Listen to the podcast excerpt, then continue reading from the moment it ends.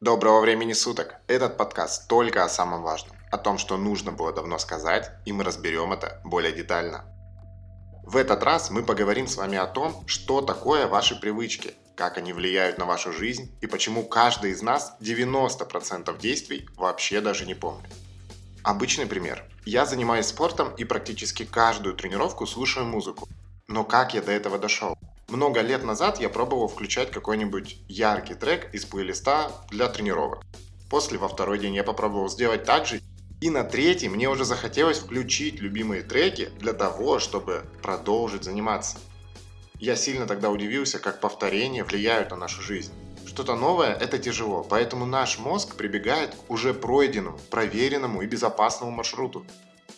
Каждый из вас, наверное, знает, что в нашей голове есть мозг, состоящий из нейронов – они обмениваются информацией через так называемые синапсы. Один нейрон формирует химическое вещество, что называется нейромедиатором, и отправляет его в другой через синапс, грубо говоря. Таким образом, они формируют передачу информации. Эта картина очень упрощенная, и человеческий мозг состоит из миллиардов нейронов. И между каждым может образовываться до 10 тысяч связей синапсов с другими нейронами, конечно которые уже лежат в основе привычки, которую мы получаем как результат. Чем больше вы что-то делаете, смотрите телевизор, играете в приставку, катаетесь на велосипеде, тем сильнее становятся нейронные связи, поддерживающие эту привычку. Но также важно знать, что любую привычку можно поменять. То есть, если я перестану слушать музыку на тренировках, со временем о ней даже вспоминать на занятиях не буду. Дело в постоянстве, когда мы либо перестаем закреплять нейронную связь привычки, либо формируем новую. Да, 90% нашей жизни – это наши привычки. Но это не значит, что мы рабы своих привычек.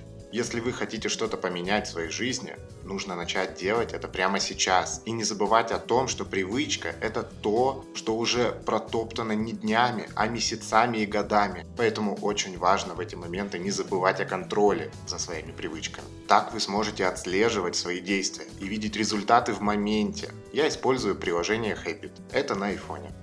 Также для Android это приложение есть э, в Play Market, а кто его не использует, в Рустор есть приложение o.happy. Любые изменения – это тяжело, и то, что вы взяли или хотите взять за это ответственность, говорит о многом. Именно поэтому стоит обратить внимание не на вопрос, как это сделать, а на вопрос, зачем это делать. Тогда и мотивация менять в своей жизни большую ее часть будет куда увереннее. С вами был подкаст «Доброго времени суток». До следующей встречи.